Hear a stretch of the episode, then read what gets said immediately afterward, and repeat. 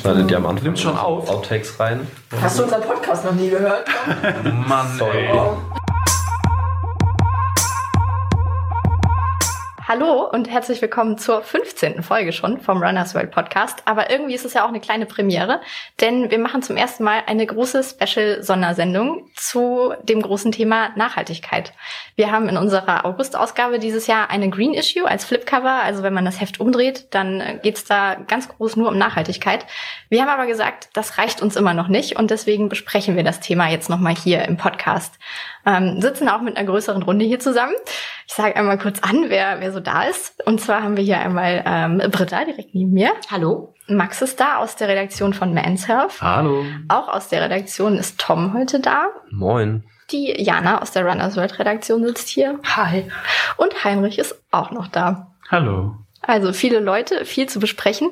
Ähm, ja, Thema Nachhaltigkeit ist gerade so irgendwie überall präsent. Aber was heißt das denn eigentlich? Also was versteht man darunter? Tom, du bist da, glaube ich, so ein bisschen der Experte. Ja, ein bisschen zumindest. Ähm, Nachhaltigkeit ist nicht, wie die meisten denken, ein Zustand, sondern vielmehr eine Entwicklung, bei der man versucht, den gegenwärtigen Zustand für die Zukunft zu gewährleisten. Also nicht nur für einen kurzen Zeitraum nachhaltig zu sein, sondern für einen möglichst langen Zeitraum, für möglichst viele Generationen. Äh, wenn wir von dem Thema Nachhaltigkeit sprechen, dann sprechen wir also auch ein bisschen von Chancengleichheit. Ursprünglich kommt der Begriff der Nachhaltigkeit aus der Forstwirtschaft. Da meinte nämlich mal ein Förster um 700 herum, äh, man dürfte nur so viel abholzen, wie auch gepflanzt wird, beziehungsweise so viel, wie auch in absehbarer Zeit nachwächst. Damit hat er versucht, das ökologische System und seine natürlichen Eigenschaften so zu erhalten, wie sie zu der Zeit waren. Der Fokus lag dabei lediglich auf dem ökologischen Aspekt. Ein bekanntes bzw. das bekannteste Nachhaltigkeitsmodell ist das Drei-Säulen-Modell der Nachhaltigkeit und umfasst noch zwei weitere Aspekte, neben der Ökologie noch das Soziale und das Wirtschaftliche. Unter dem Sozialen versteht man beispielsweise die Gleichberechtigung oder generell demokratische Werte. Unter dem Wirtschaftsaspekt ähm, oder beim Wirtschaftsaspekt versucht man langfristig eine starke Wirtschaft zu generieren. Man versucht jedoch auch, die Wirtschaft mit dem Sozialen neuerdings ein bisschen zu verbinden, indem man hauptsächlich den Fokus auf das Bedürfnis der Kunden legt. Die drei Säulen aus dem Modell stützen den Nachhaltigkeitsbegriff, wodurch sie in Abhängigkeit voneinander stehen und wenn man nicht auf alle Rücksicht nimmt, kann auch keine Nachhaltigkeit erreicht werden. Das ist logisch, wenn man bedenkt, das Modell würde einstürzen, wenn nicht alle solch Säulen den gleichen Wert hätten und eine Säule höher wäre als die andere. Damit kommen wir schon zur Schwierigkeit, denn die drei Aspekte werden meistens eben nicht gleichgewichtet. Sie haben nämlich keine Einheit, in der man sie messen kann. Und momentan steht vor allem die Wirtschaft im Mittelpunkt und stellt wohl die höchste Säule momentan dar. Das Problem geht ein weiteres Modell einer britischen Ökonomin an, das sogenannte kreisförmige Donut-Modell. Klingt albern, ist es aber nicht, denn es greift genau dieses Problem auf. Bei dem Donut-Modell spielt sich die Ökonomie zwischen dem sozialen Fundament der Gesellschaft und den ökologischen Grenzen, also der zumutbaren Belastung der Umwelt ab. Sprich, die Wirtschaft muss sich anpassen, nicht andersherum. Moment mal, das verstehe ich noch nicht so ganz. Wie funktioniert das? Wo sitzt der? Wer sitzt in der Mitte? Also in der Mitte, in der Mitte sitzt niemand. Deswegen heißt es ja auch Donut-Modell. In der Mitte ist quasi ein Loch ähm, und außenrum befinden sich zwei Ringe. Einmal der Ring ähm, der ökologisch, der ökologische Ring und einmal der ähm, soziale Ring. So und ähm, die Ökonomie kann nur funktionieren, wenn die Aspekte, die ökologischen Aspekte und die sozialen Aspekte berücksichtigt werden und ähm, wenn nachhaltig auf diese eingegangen wird, beziehungsweise wenn diese nachhaltig geschützt werden. Und die Ökonomie ist auch ein Ring, oder? Die Ökonomie ist in dem Modell nicht, nicht richtig drin, die ist außen vor. Ähm, das Modell ist von einer Ökonomin und sie sagt, die sozialen Aspekte und die ökologischen Aspekte müssen funktionieren. Nur dann kann die Ökonomie auch funktionieren. Also es baut im Grunde so ein bisschen aufeinander auf und zieht sich so nach außen. Ja, genau. Und das, es gibt der, der Ökonomie den Rahmen vor, in dem sie sich überhaupt entwickeln kann. Weil wenn halt die natürlichen Grenzen der Erde zu Ende sind, dann kann sich die Wirtschaft auch nicht weiterentwickeln. Genau das. Das Donut-Modell ist ähm, aber nur ein eigenes Modell dieser britischen Ökonomen, die das ist also nicht in irgendeiner Form realisiert oder gibt es äh, Bereiche der Wirtschaft, die nach diesem Modell arbeiten? Ähm, nicht so richtig. In der Wirtschaft wird versucht, zunehmend mehr, wie ich schon gesagt habe, den Fokus auf das Soziale zu legen, also auf die äh, Bedürfnisse der Kunden einzugehen und natürlich auch nachhaltig zu produzieren, seien es jetzt, seien es jetzt Sportklamotten oder sonstige Artikel. Ähm, aber die direkte Anwendung ist schwer, weil halt eben so viele Aspekte mit da reinspielen. Und Genau. äh, kommt der soziale Aspekt auch bei den Mitarbeitern zum Tragen? Weil ich meine, dass sich die Unternehmen auf die Wünsche der Kunden ähm, fokussieren, das ist ja relativ bekannt oder wird auch schon lange so gemacht. Aber äh, dass auch die Mitarbeiter gut arbeiten, gut bezahlt werden, äh, gleichberechtigt bezahlt werden, ähm, spielt das auch eine Rolle bei dem Modell? Auf jeden Fall. Also äh, eigentlich kann man sich alles, alles, ähm, was man sich vorstellen kann unter dem sozialen Aspekt, sei es jetzt ähm, die bez faire Bezahlung der Mitarbeiter oder die faire Bezahlung ähm, der ähm, Arbeiter in den Produk Produktionsstätten, alles, was man sich vorstellen kann, spielt irgendwie in dieses Modell mit rein.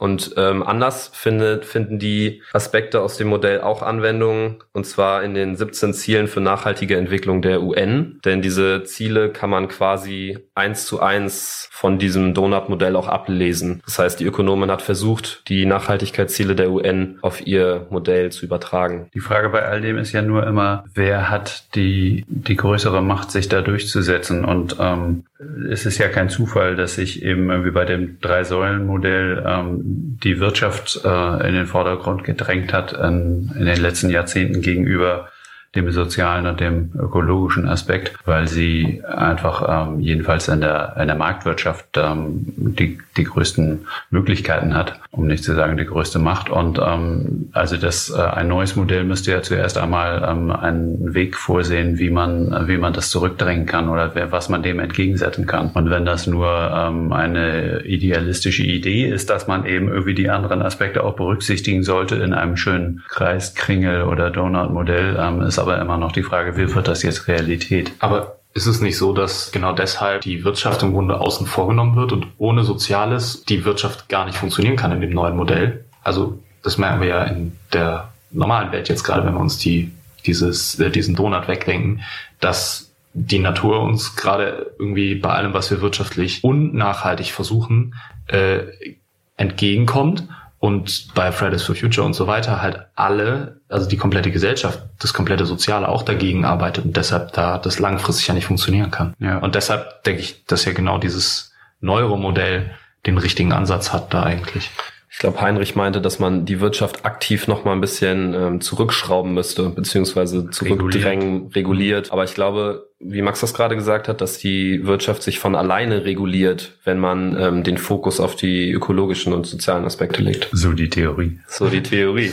Ja, Theorie ist auch vielleicht so ein bisschen das Stichwort, ne? Also im Prinzip sind das ja nur alles Modelle. Und was heißt das jetzt so für jeden Einzelnen? Also wenn wir jeden Tag irgendwie versuchen, unser Leben ein bisschen nachhaltiger zu machen, dann denken wir vielleicht nicht an das Donut-Modell oder das Drei-Säulen-Modell. Ja, vielleicht ist da auch so ein bisschen konkret die Frage, was ist das überhaupt so im Bereich Sport? Das haben wir ganz allgemein drüber gesprochen, was Nachhaltigkeit bedeutet, aber wie ist das denn jetzt so in dieser Subkultur Sport?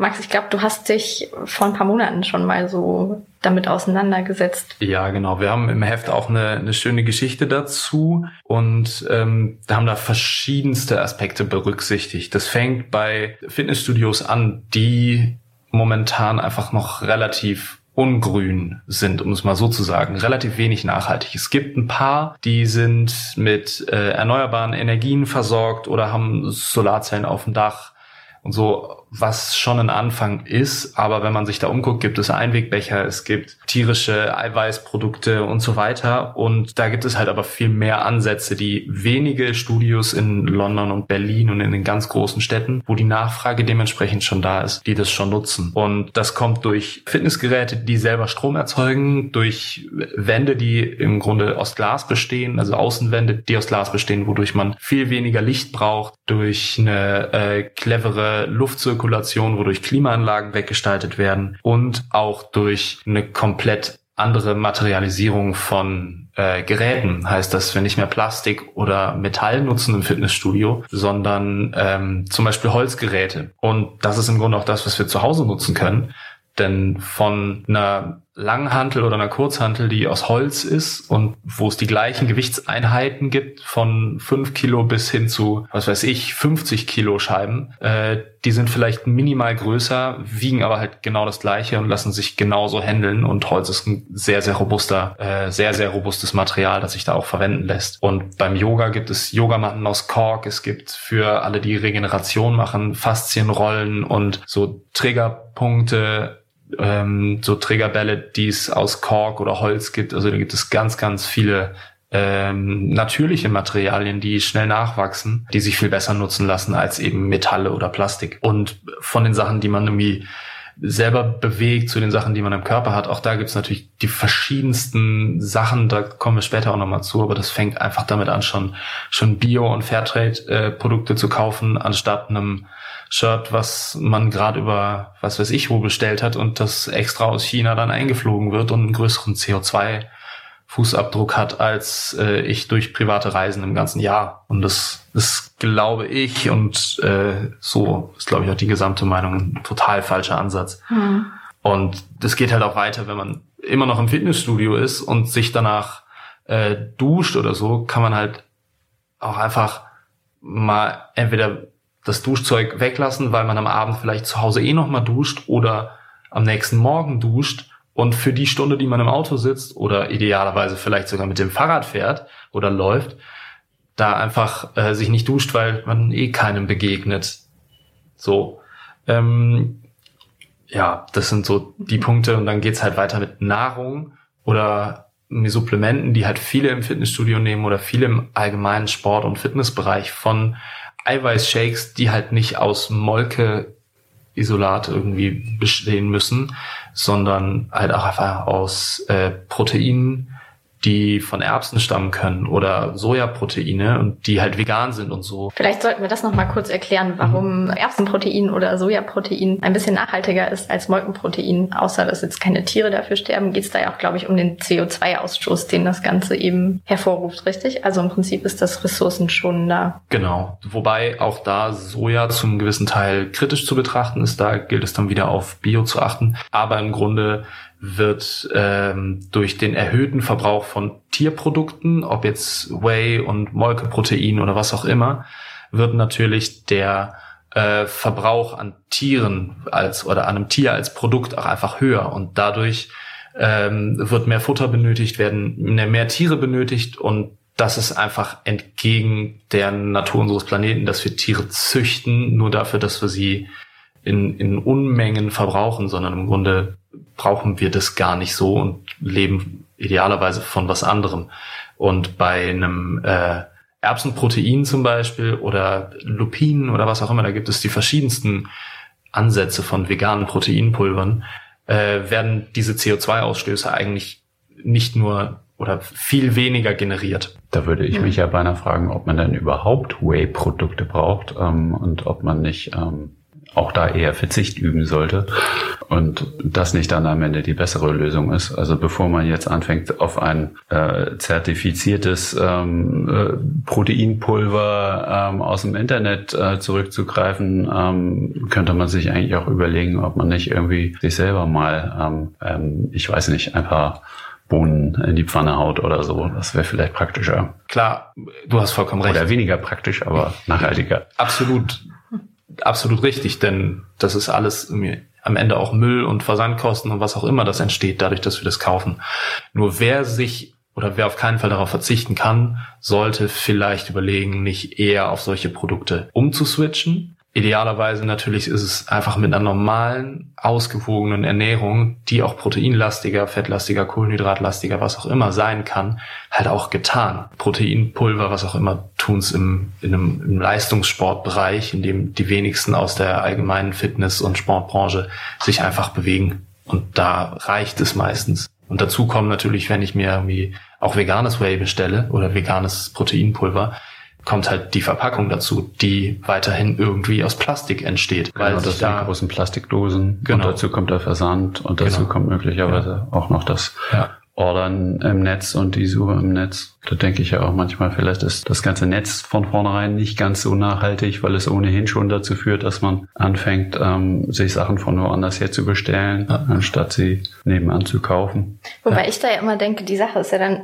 wie man es macht. Ne? Also man könnte auch diesen Versandhandel sicherlich irgendwie nachhaltiger machen, wenn das nur noch per Elektroauto geschieht, das dann mit Ökostrom fährt. Ich habe das Gefühl, das, das ist ein bisschen Augenwischerei. Also ähm, und das, das Problem habe ich auch allgemein mit ähm, mit äh, irgendwie Neubenennungen und äh, und äh, also nicht unbedingt mit Labels. Also Labels sind eine super Sache aber aber die Idee dass man ähm, einfach eine Lösung dadurch findet dass man ein äh, möglicherweise technisch noch stärker aufbereitetes Produkt wählt was ähm, vermeintlich irgendwie besser ist aber dafür noch ähm, noch aufwendiger produziert ist und äh, noch von von äh, aus größerer Ferne herbeitransportiert wird das ähm, löst am Ende das Problem, Problem glaube ich nicht. Aber ich glaube, da hat man auch ähm, oft das Dilemma, dass man sich vielleicht ähm, Fairtrade-Produkte kaufen möchte, ähm, T-Shirts äh, für den Sport, die nachhaltig äh, produziert äh, wurden ähm, oder aus, aus nachhaltigen Materialien bestehen,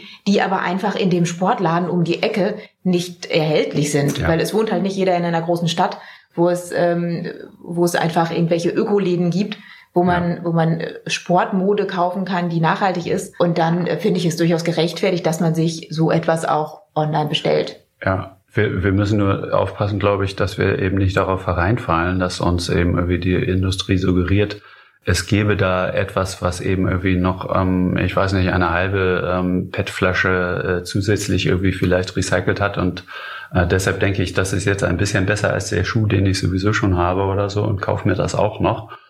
Ähm, wir müssen zuallererst mal immer unseren wirklichen Bedarf klären. Genau, ich glaube, es geht da einfach um den, den bewussten Umgang erstmal damit, so was ist das wirklich erstmal sinnvoll? Brauche ich das oder ist es was, was Werbung mir suggeriert, dass ich das eventuell unbedingt brauche, jetzt gerade das 17. Shirt oder was auch immer.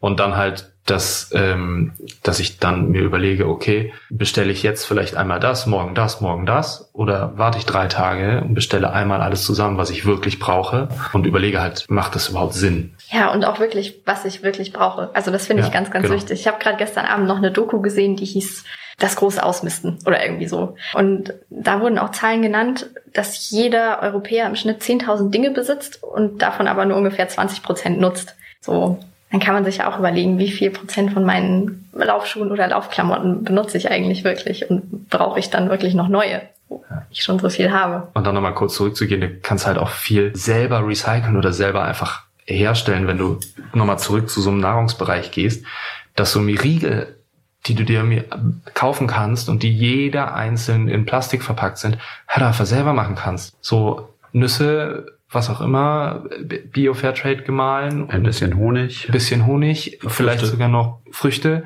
Und, und alles zusammenrühren, aufs genau. Backblech streichen. Genau. Eine Weile in den Ofen.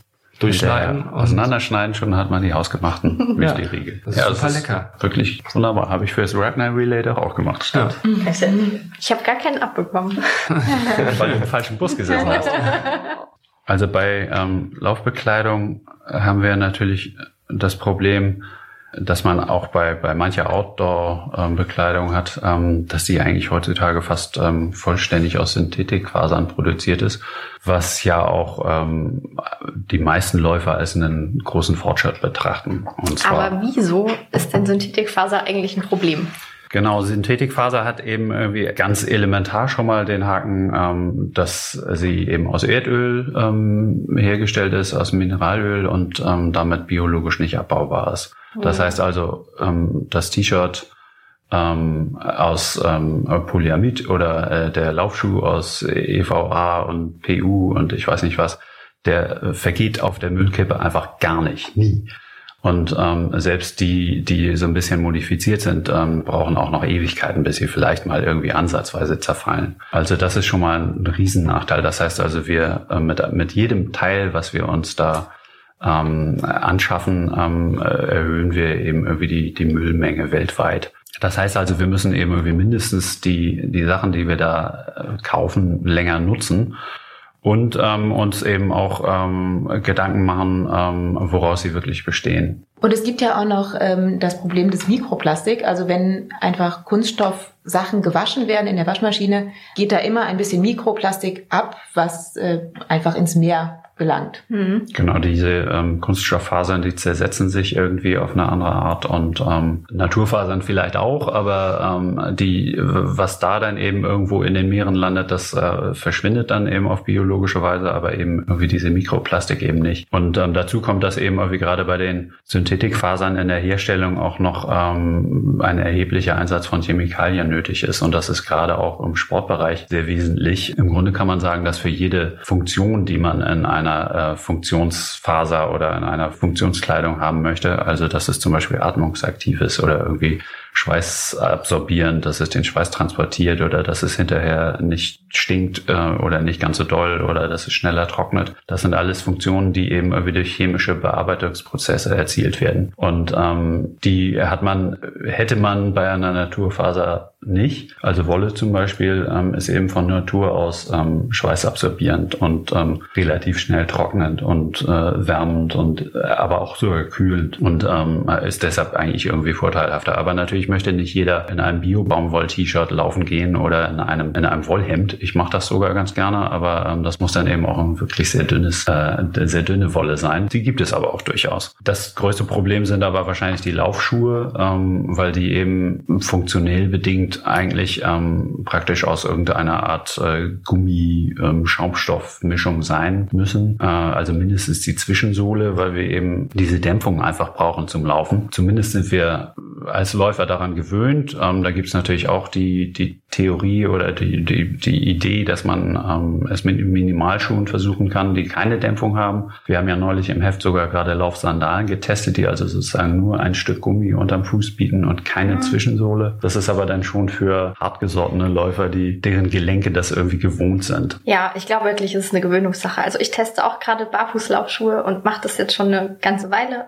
und habe wirklich nach den ersten paar Mal solche Muskelkater gehabt. Das ist einfach ein ganz anderer Bewegungsablauf, der sich dabei einstellt. Dazu ist der Körper durchaus in der Lage, eigentlich sich im Grunde an alles zu gewöhnen. Ich habe es auch schon probiert, ähm, für unsere Seite ausprobiert, irgendwie mit normalen ähm, Chucks in die Redaktion zu laufen, die eben auch diese Zwischensohle nicht haben. Das geht auch, ähm, aber das kann man nicht immer machen. Und ähm, wir ähm, empfehlen unseren Lesern ja immer, dass sie, dass sie gute Laufschuhe brauchen und das äh, nicht ohne Grund und dann, wenn man ähm, regelmäßig laufen will und sich daran gewöhnen will, dann, ähm, dann sind Laufschuhe so, schon eine äh, sehr gute Idee, also eben wie die mit ihrer, mit ihrer Dämpfungs- und ihrer ähm, Stützfunktion. Und die wird schon am besten erzielt mit, äh, mit Kunststoffen. Das ist dann in der Zwischensohle irgendwie EVA oder PU oder sowas, aber eben leider Mineralöl basiert und ähm, nicht abbaubar und dafür gibt es bislang auch keine, keine Ersatzstoffe oder bestenfalls welche mit Beimischung. Einige Hersteller fangen damit jetzt an, also dass sie versuchen wenigstens dann ähm, den ganzen Schuh aus einem Material zu machen, damit ähm, man dann wenigstens ähm, später ihn recyceln kann. Denn das kommt ja dazu bei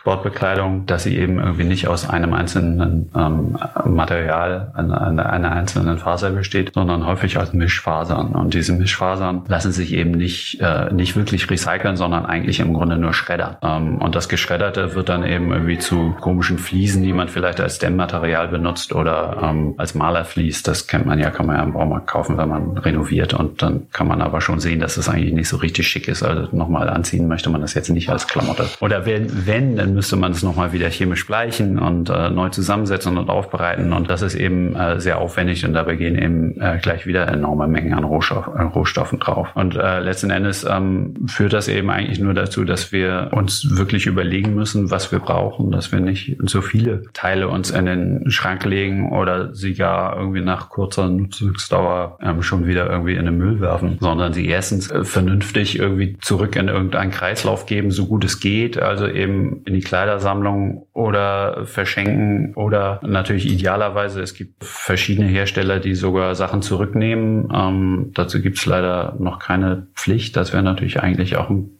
kluger Aufruf an die Politik, sich darum mal zu kümmern, dass man Hersteller dazu verpflichtet, Sachen zurückzunehmen, die ähm, ökologisch bedenklich sind und ähm, eben sich nicht zu ersetzen auf der Müllkippe. Für uns ähm, als Läufer ähm, heißt es aber auch, dass wir vielleicht ähm, technische Innovationen ein bisschen stärker hinterfragen sollten. Also ob wir denn wirklich irgendwie diese Funktionen, ähm, die da so benannt werden und die so gut klingen, nämlich atmungsaktiv und ich weiß nicht was Geruchshemd, ob wir die erstens wirklich brauchen und ob die auch eigentlich ähm, tatsächlich besser sind oder so gut funktionieren, wie, wie, wie, wie uns das angepriesen wird, ähm, ob nicht am Ende entweder wie Martin das macht mit nacktem Oberkörper laufen im Sommer oder aber ähm, mit eben meinem dünnen Wollshirt oder aber mit irgendwas durchlöchertem nicht genauso atmungsaktiv ist oder noch mehr. Atmungsaktiv nennen sich ja lustigerweise auch häufig gerade Kleidungsteile, die atmungsaktiv nun wirklich gar nicht sind, ähm, die das nur gerne sein möchten. Also eben irgendwie Jacken oder Hosen, ähm, die aber zuerst mal eben eigentlich vor Regen oder Wind schützen sollen. Und das Atmungsaktive wird dann noch hinten dran gehängt. Und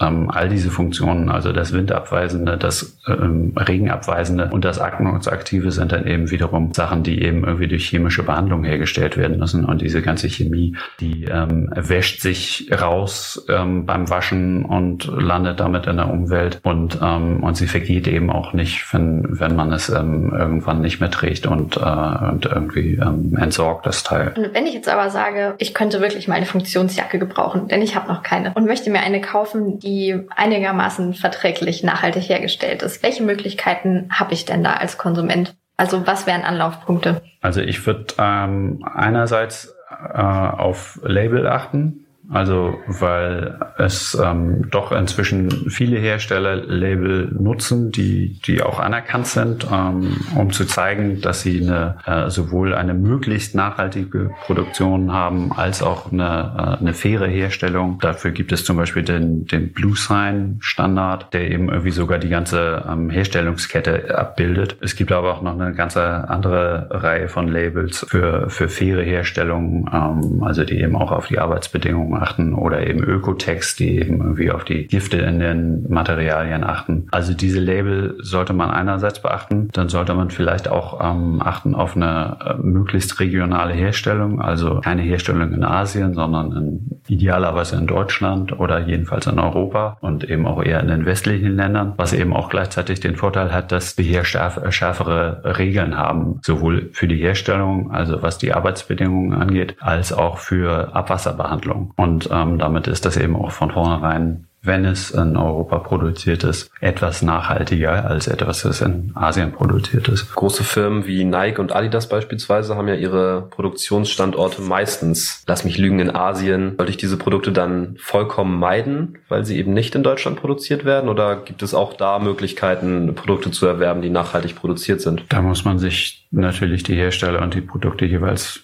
genau ansehen. Aber ich würde schon sagen, also dass man idealerweise eben Sachen kauft, die ähm, so gut wie möglich biologisch abbaubar sind, ähm, also eben gar nicht erst aus Kunststoff oder wenn, dann mit ähm, den genannten Labels versehen. Ah. Aber Ela, ich glaube, du warst ja neulich erst bei äh, Adidas, oder? Ähm, die haben ja schon einige Strategien und Ansätze, um da überhaupt mal anzukommen an dieses Thema Nachhaltigkeit. Tatsächlich gibt's auch eine Geschichte dazu in der Green Issue zum Futurecraft Loop. Ähm, das ist ein Adidas-Ansatz, um Laufschuhe nachhaltiger zu machen tatsächlich. Und der Schuh ist schon aus Kunststoff, der soll aber immer wiederverwertet werden. Also im Prinzip geht's dann darum, dass normale normale Laufschuhe aus vielen verschiedenen Materialien sind und sie dadurch nicht wiederverwertet werden können, ähm, weil da noch Klebstoffe dran sind und so weiter und so fort. Und das kann man eben nicht mehr trennen und deswegen kann man aus den Laufschuhen nicht einfach einen neuen herstellen. Und jetzt hat man sich gedacht, okay, wenn wir ein und dasselbe Material für alles benutzen, dann können wir das nachher wieder einschmelzen und einen neuen Laufschuh daraus machen.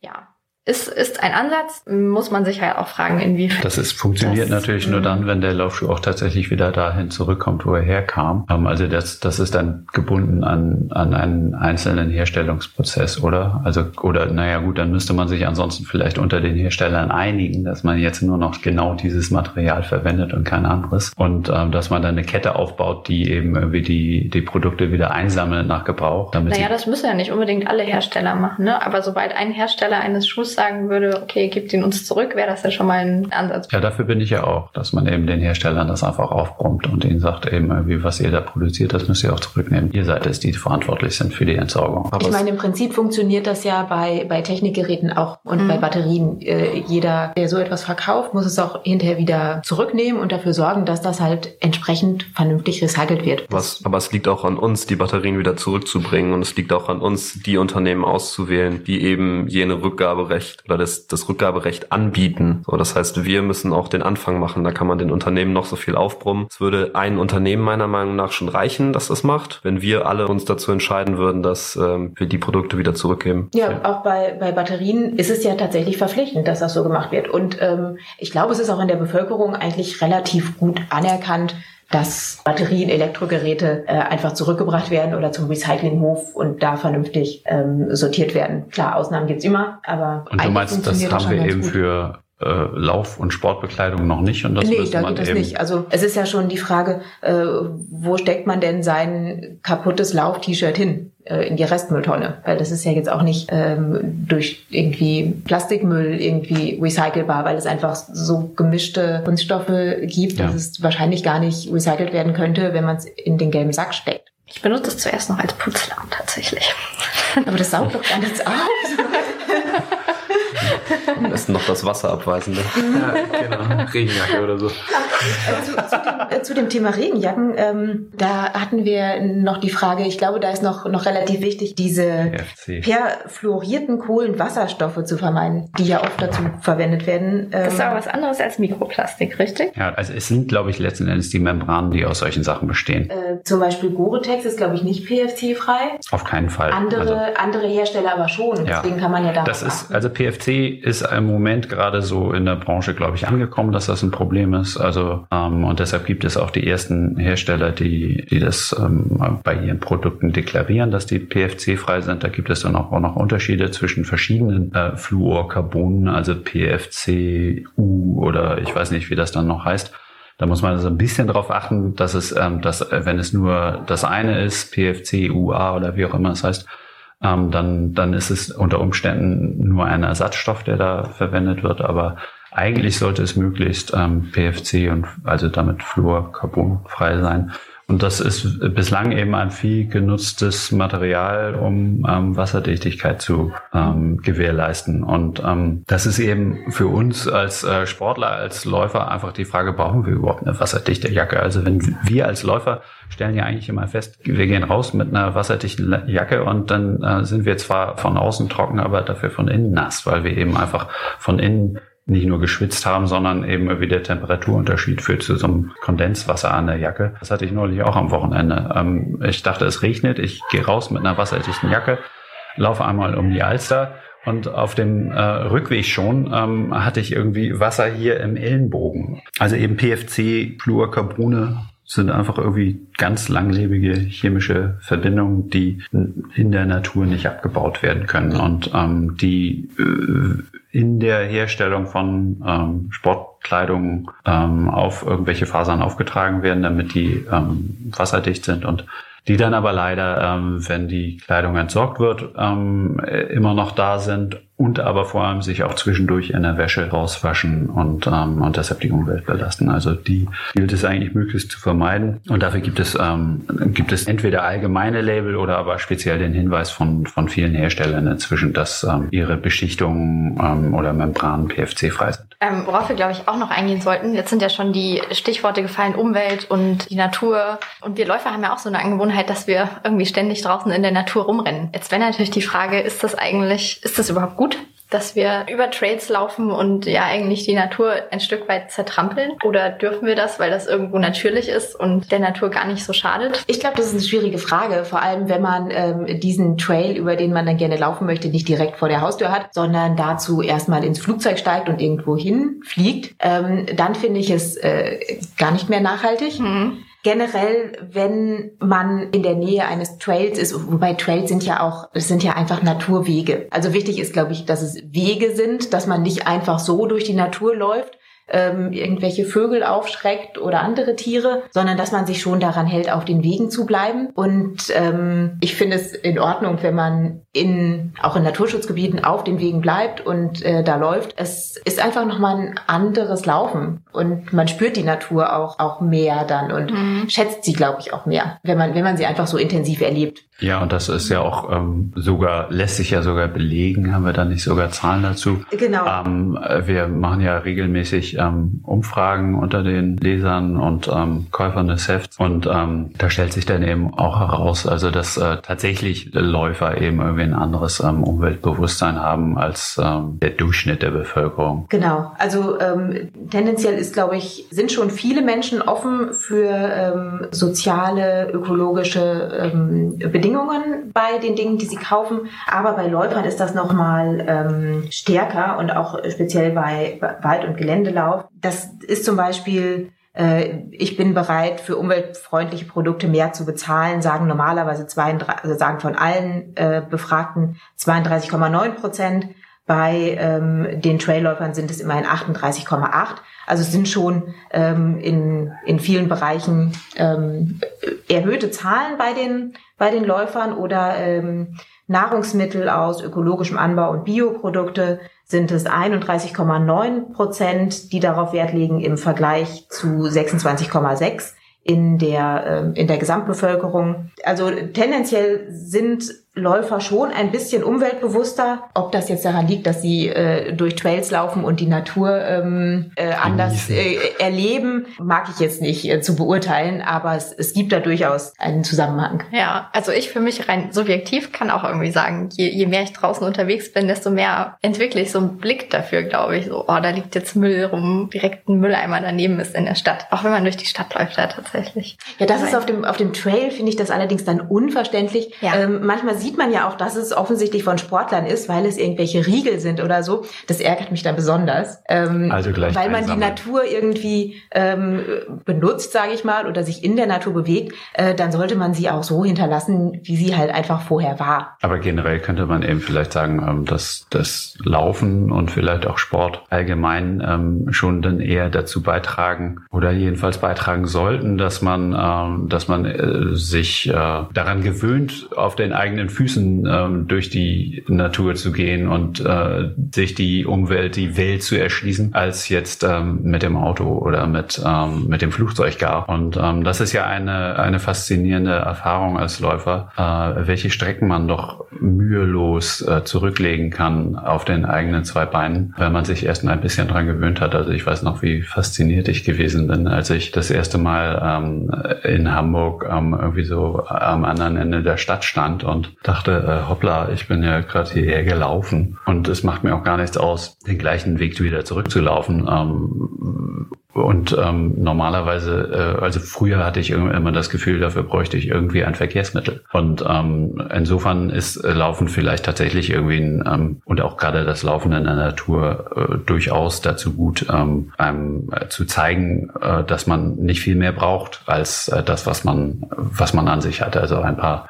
ganz elementare Klamotten und, ähm, und schon kann man sich durch die Gegend bewegen und ähm, und dann kann man vielleicht noch ein, ein Fahrrad dazu nehmen. Natürlich kann man auch mal ein Auto benutzen, wenn es nicht anders geht. Aber ähm, das Bewusstsein äh, wäre dann da eben irgendwie das Entscheidende, dass man, dass man feststellt, ähm, in diese Natur möchte man eigentlich mit, nicht mit irgendwelchen Geräten und mit irgendeinem Lärm hinein, sondern eben irgendwie bestenfalls mit sich selbst und der eigenen Wahrnehmung. Genau, und ich glaube, dass da einfach, ob jetzt Laufen, Fahrradfahren oder Sport allgemein halt einfach der Respekt gegenüber, ob es jetzt Anwohnern oder halt die Natur ist. Ich laufe nicht durch eine frisch gepflanzte oder eine total natürliche Blumenwiese, sondern nehme halt den Weg daneben. Genauso mache ich keine Liegestütze oder sowas auf einer Blumenwiese oder reiße einen Busch raus, weil ich da gerade was machen möchte, sondern suche mir halt den Platz, der irgendwie eh da ist. So. Ja, es ist gewissermaßen eine Ästhetikfrage. Also man macht genau, das nicht. und eine Frage des Respekts halt, finde ich. Besteht dieser Respekt bei Laufveranstaltungen auch noch? Also wenn es ein großes Trail-Event äh, gibt, da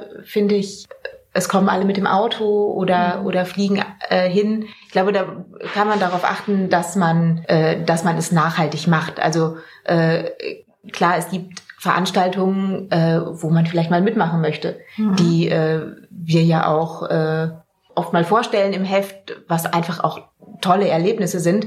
Und ich glaube, man kann aber selbst gucken, dass man, dass man es dann nachhaltig gestaltet, dass man zum Beispiel mit dem, mit der Bahn anreist äh, oder Fahrgemeinschaften bildet. Ähm, und das Papier vom Riegel eben nicht auf der Strecke einfach in die Gegend wirft. Genau. Und diese Veranstalter, also viele der Veranstalter ähm, tun ja auch schon was dafür. Also schenken das Wasser nicht in Plastikbechern aus, sondern verpflichten die Starter ähm, wiederverwendbare Becher mitzunehmen. Mhm. Solche wiederverwertbaren Becher gibt's ja, glaube ich, mittlerweile auch schon bei Cityläufen. Richtig. Also ich habe mir ähm, jetzt in Vorbereitung auf unseren Podcast hier mal angeguckt, was denn so die äh, großen Marathons in Deutschland, aber auch äh, darüber hinaus so für die Nachhaltigkeit tun. Ähm, und äh, davor sollte man sich, glaube ich, erstmal einen Eindruck überhaupt davon verschaffen, was so eine Mega-Veranstaltung wie jetzt zum Beispiel der Berlin-Marathon mit 40.000 Teilnehmern überhaupt für einen ökologischen Fußabdruck macht. Ähm, also wir vier, zumindest von Runners World, wir sind ja alle schon mal bei äh, so einer großen Laufveranstaltung gelaufen ähm, und mir ist da immer die Kinnlade runtergefallen, dass man dann knöcheltief in den Plastikbechern steht. Mhm. Ähm, vor allen Dingen dann irgendwie im hinteren Feld, wo dann äh, wirklich man die Straße nicht mehr sieht. Und da steht ja so im krassen Gegensatz ähm, zu dem, was Laufen eigentlich ist, nämlich dass man eigentlich gar nicht so viel dafür braucht, wie wir schon gehört haben. Plastikbecher sind das größte Problem. Bis zu einer Million äh, davon werden beim Berlin-Marathon jährlich ähm, verbraucht. Bei einem? Bei einem Lauf. Marathon, ja. Eine Million Becher. Ja. Und was ist dann mit denen passiert? Die wurden wahrscheinlich nicht recycelt in der Vergangenheit. Hm, das weiß ich nicht genau. Also normalerweise ist es ja so, dass dann einfach die Müllabfuhr, so der, der Straßendienst dann kommt und den ganzen Müll gesammelt weg tut und die dann nicht äh, speziell recycelt werden, was natürlich total schlecht ist. Und neben den Bechern gibt es eben auch ganz viel Einwegplastik, was bei so einer Veranstaltung ähm, verbraucht wird. Ähm, fängt an bei den Kleiderbeuteln und den ähm, Goodie-Bags, die es ja ganz oft gibt, schon auf ähm, der Marathonmesse, die am Anfang stattfindet. Ähm, es gibt Einweggeschirr, wenn es so eine Pasta-Party gibt zum Beispiel, dann ähm, im Zielbereich die Wärmedecken, die man ja auch ganz oft um die Schultern irgendwie gelegt bekommt. Dann kommen natürlich die ganzen Zuschauer dazu, die vielleicht auch nochmal irgendwie an der Strecke sind und dort Müll verursachen. Und so kommen dann ganz schnell mal so 40 Tonnen Müll bei einem Laufevent wie jetzt dem Berlin-Marathon zusammen. Und ähm, dazu kommt natürlich die äh, normale Logistik, die für so eine Großveranstaltung äh, immer dabei sein muss. Da müssen Generatoren betrieben werden, da kommen Lkw und bringen Material, die Technik und natürlich die äh, Läufer, Teilnehmer, Zuschauer, die ähm, dort auch anreisen und äh, das im Zweifel mit dem Auto machen und das eben auch eine sehr große CO2-Menge verursacht. Ja, aber was äh, machen die Veranstalter dagegen? Also tatsächlich ähm, gibt es äh, ein Bewusstsein jetzt äh, in letzter Zeit dafür. Ich habe mir mal drei ganz gute Beispiele rausgesucht. Ähm, einmal der Köln-Marathon, die sich jetzt ähm, beim Basteilauf, was der 5 und 10 Kilometer Lauf in Köln ist, von den gleichen Veranstaltern, ähm, mal überlegt haben, was sie denn gegen die Becher machen können und jetzt nicht mehr auf die Einweg-Plastikbecher äh, setzen, sondern eben ein Mehrwegsystem etablieren ähm, wo eben an den Getränkestationen ähm, härtere Becher aus Hartplastik ausgeschenkt werden, die dann auch direkt danach in eine Auffangstation wieder zurückgeworfen äh, werden sollen. Die werden dann gereinigt und können gleich an dem Tag nochmal äh, für die nächsten Läufer verwendet werden und später dann eben auch wieder recycelt werden. Nachteil. Also werden die dann im, im nächsten Jahr nochmal verwendet mhm. oder? Okay. Genau. Nachteil dabei ist natürlich, dass man die nicht zerdrücken kann. Also äh, man kennt das ja, dass man die oft so ähm, ein bisschen kleiner macht, damit man da besser draus trinken kann. Äh, das geht dann dabei nicht und dass man natürlich ein bisschen leichter stolpern kann, wenn die dann doch nicht in die äh, dafür vorgesehenen Behältnisse geworfen werden, sondern eben als Hindernis auf dem Weg liegen. Da macht es der Berlin-Marathon anders. Ähm, die haben ja im letzten Jahr schon mal diese ähm, weichen, wiederverwertbaren Plastik- äh, oder beziehungsweise Silikonbecher verwendet, beziehungsweise getestet. Und die wird es im nächsten Jahr auch wieder geben. Ähm, die heißen Soft Cups und ähm, kann man dann theoretisch danach auch behalten und so für sich äh, selber dann benutzen, damit man keine Becher äh, verbraucht. Und die gibt es jetzt auch ähm, bei anderen Veranstaltungen. Also Wien testet das zum Beispiel äh, in diesem Jahr auch. Sollen die recycelt werden oder sind die, also ich meine, wie sind die gedacht, dass man sie auch mit nach Hause nimmt für und länger nutzt oder sind die recycelfähig oder beides?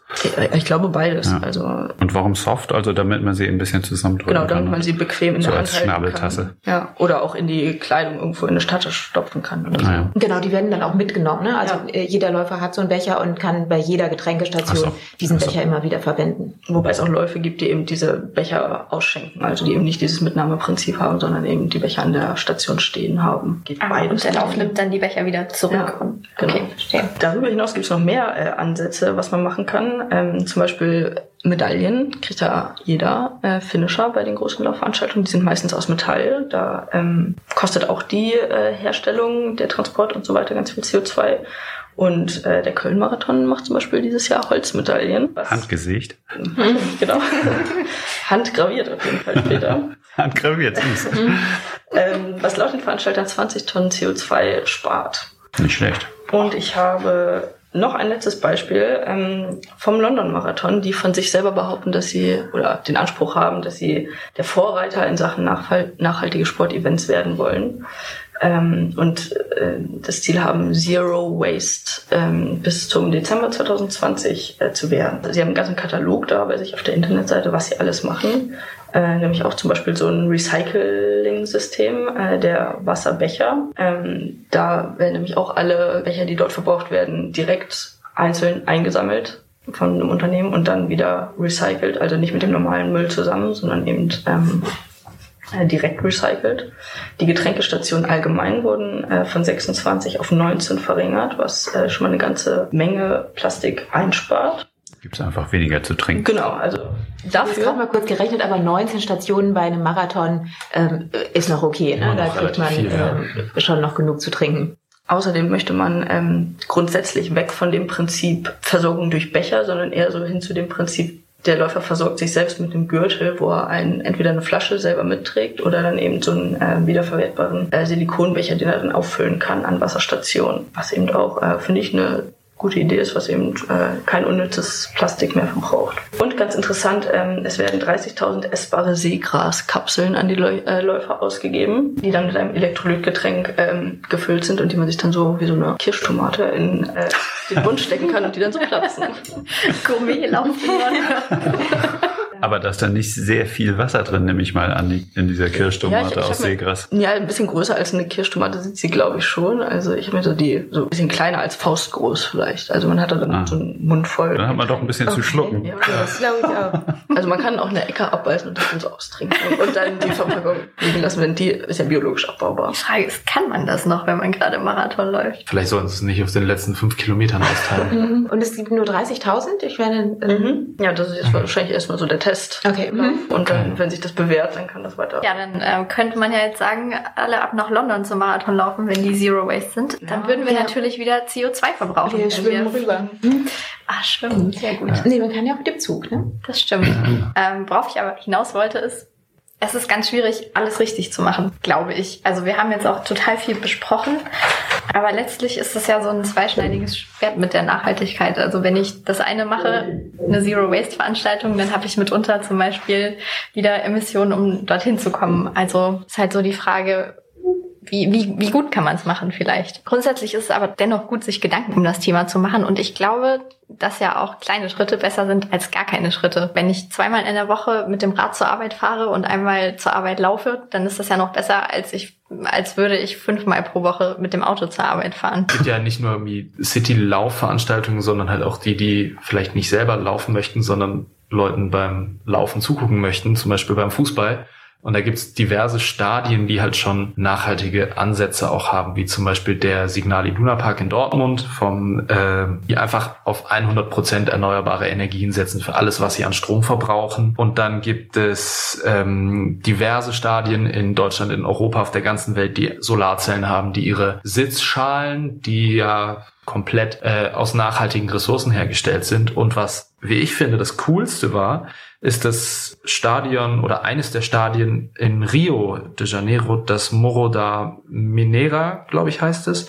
Und zwar haben die Platten unter dem kompletten Rasen verlegt und diese Platten absorbieren die kinetische Energie der Fußballspieler, also die normale Auftrittsenergie und die wird absorbiert und in Energie umgewandelt und dadurch wird einfach das Stadion beleuchtet oder das komplette Stadion mit Energie versorgt. Heißt, im Grunde versorgt sich das Stadion komplett selbst dadurch, dass da einfach nur Bewegung stattfindet. Das ist eigentlich eine gute Idee für Sportevents. Kannst du überall machen. Ja. Gerade Olympische. Spiele der Nachhaltigkeit. Also Ja. es gewinnt der, der am meisten Strom produziert. Ja, also das lässt sich ja, also im Idealfall kann halt auch so ein Berlin-Marathon, ne, die kompletten 42, Komma, äh, Kilometer können mit diesen Platten ausgelegt werden. Könnte kosten, könnte relativ viel CO2 verbrauchen, die da hinzubringen und herzustellen. Aber vielleicht ist das ja auch ein Ansatz für die Zukunft. Oder überhaupt auf Straßen, weil ein Auto wiegt auch. Ja, also es gibt ja total viele Ansätze und eigentlich ist ja das Schwierige, die jetzt noch flächendeckend umzusetzen, glaube ich. Deswegen würde ich jetzt auch mal so sagen, man kann ja auch sagen, wieso es ist doch bekloppt, eine Green Issue zu machen und die auf Papier zu drucken. Wir haben es trotzdem getan, denn irgendwie ist es ja auch wichtig, einfach für das Thema zu sensibilisieren, denn es liegt an uns, diese Ansätze ja zu nutzen und umzusetzen und vielleicht auch unser eigenes Konsumverhalten zu überdenken und nachhaltiger zu werden.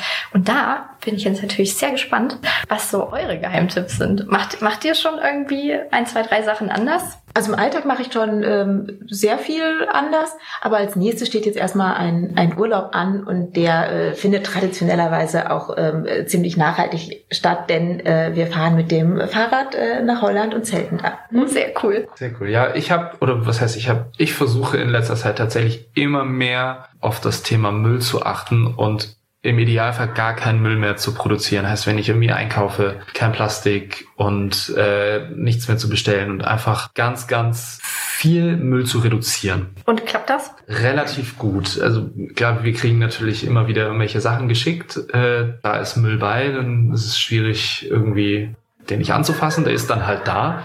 Äh, und auch sonst, ich versuche auf dem Markt einzukaufen, da klappt's halbwegs, aber selbst der Salat wird dann meistens schon in eine Plastiktüte, selbst beim Biostand eingepackt, Mhm. weil der sich in Papier wohl nicht so gut hält. Ich sag dann schon immer, nee, pack hier in die Tüte, ich pack's zu Hause direkt in den Kühlschrank. Ähm, ja, da sind schon recht witzige Diskussionen mit den äh, Markt, Marktstandleuten entstanden. Klappt so halbwegs, aber ich versuch's. Ähm, Plastik im Supermarkt vermeiden ist ein cooles Stichwort. Ich habe da nämlich noch einen kleinen Trick. Und zwar, wenn du deine Kirschtomaten beispielsweise einzeln ähm, abwiegst und dann aufs Band legst, ganz nach hinten ans Band, also hinter deine ganzen anderen Einkäufe, dann hast du am Ende noch Zeit, deine ganzen Sachen in deinem Rucksack zu verstauen, weil die Frau an der Kasse oder der Mann an der Kasse noch die einzelnen Kirschtomaten wiegen muss. Das ist ja gemein. Das ist nicht gemeint. Das ist, wir sparen uns die Tüte und das muss sowieso gewogen werden. Deswegen einfach ans Ende des Bands legen und dann in Ruhe einpacken. Es gibt da so, so Netzbeutelchen Ja, äh, in oder- vielen Supermärkten. Da kann klar. man äh, die 20 Kirschtomaten reinpacken. Dann geht's Dann aber zu schnell, dann hat er keine Zeit zum Einpacken. Aber Okay. selbst, selbst wenn es drei Bananen sind, die alle zusammenhängen, Die kann auf man jeden das, Fall kann man das ans auch so Ende des Auf jeden Bandes. Fall, auf jeden Fall ans Ende. Oder wir verteilen die Tomaten zwischen die einzelnen. Das wäre dann wiederum fies. Was ich aber seit Anfang des Jahres versuche, ist, äh, mich vegetarisch zu ernähren, beziehungsweise kein Fleisch zu kaufen, beziehungsweise zu essen. Ich bin noch nicht so weit, dass ich vegan leben kann, weil mir tierische Produkte doch sehr gut schmecken, aber ich versuche auf jeden Fall kein Fleisch von mir aus mehr zu kaufen. Bei mir so ein bisschen anschließend an meine Becherrecherche. Ich fand es ja schon immer so absurd, Wasser, also sei es stilles Wasser oder Wasser mit Kohlensäure, in Plastikflaschen zu kaufen und dann zu sich zu transportieren. Deswegen verzichte ich da relativ äh, konsequent drauf und äh, trinke Leitungswasser. Und viele haben ja so Bedenken, dass da nicht so genug, dass da irgendwelche Schadstoffe drin sind oder nicht genug Mineralstoffe. Äh, wenn man sich da besser fühlt, kann man natürlich einen Wasserfilter irgendwie benutzen oder so.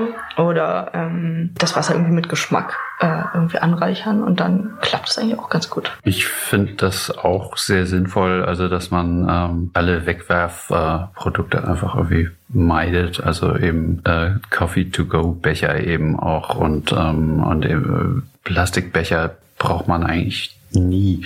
Ähm, und ähm, für mich ist allgemein eigentlich Kunststoff immer verdächtig ähm, als äh, als irgendein äh, Bestandteil in einem Produkt, weil ich immer das Gefühl habe, das äh, wird man nie wieder los. Deshalb versuche ich immer schon ähm, äh, Sachen zu kaufen, die die langlebig sind, hochwertig, ähm, die also bei Kleidung auch ähm, aus Naturmaterialien und die dann wirklich lange zu nutzen und ähm, mag auch irgendwie nichts anderes mehr. Ich habe mir überlegt, ein bisschen weniger zu waschen, aber nicht mich, keine Angst, ähm,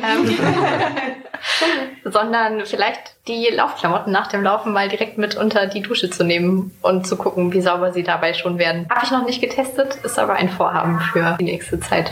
Hauptsache, du stehst da jetzt nicht eine halbe Stunde unter der Dusche und leerst deine ganze Omo-Packung. Nein, ich werde mir, ich stelle mir einen Timer. Nee, mache ich nicht, aber deswegen werde ich nicht länger duschen. Das mit dem Waschen ist auch ein ähm, gutes Stichwort, glaube ich, ähm, weil ich irgendwo gelesen habe, dass eben die ähm, das, was wir machen mit äh, Laufkleidung ähm, oder Allgemeinkleidung, ähm, überhaupt noch eine viel größere Rolle spielt beim ökologischen Fußabdruck als ähm, die Herstellung des Produkts. Ähm, also das Waschen und Bügeln und Trocknen ähm, ist, glaube ich, irgendwie ein Dreiviertel des Ganzen. Ähm, das heißt also etwas äh, weniger oft waschen, ähm, schon gar keinen Trockner benutzen und auch gerne mal etwas einfach lüften. Ähm, das ist ähm, eigentlich sehr, sehr günstig. Und da kann ich auch nur sagen, von meinen äh, Wollpullovern, also die sind, äh, lassen sich hervorragend lüften. Ja, das waren ganz schön viele Tipps. Das war auch ganz schön viel Input zum Thema Nachhaltigkeit. Und ich glaube, was auf jeden Fall herumkommt, ist, dass man schon nachhaltiger laufen kann. Guckt doch mal in unsere Green Issue. Da sind auch einige Tipps drin. Wenn ihr sonst noch welche habt, dann schreibt uns die doch gerne. Vielleicht hatten wir auch noch irgendwas gar nicht auf dem Schirm. Da freuen wir uns natürlich, auch wenn ihr uns das noch zukommen lasst.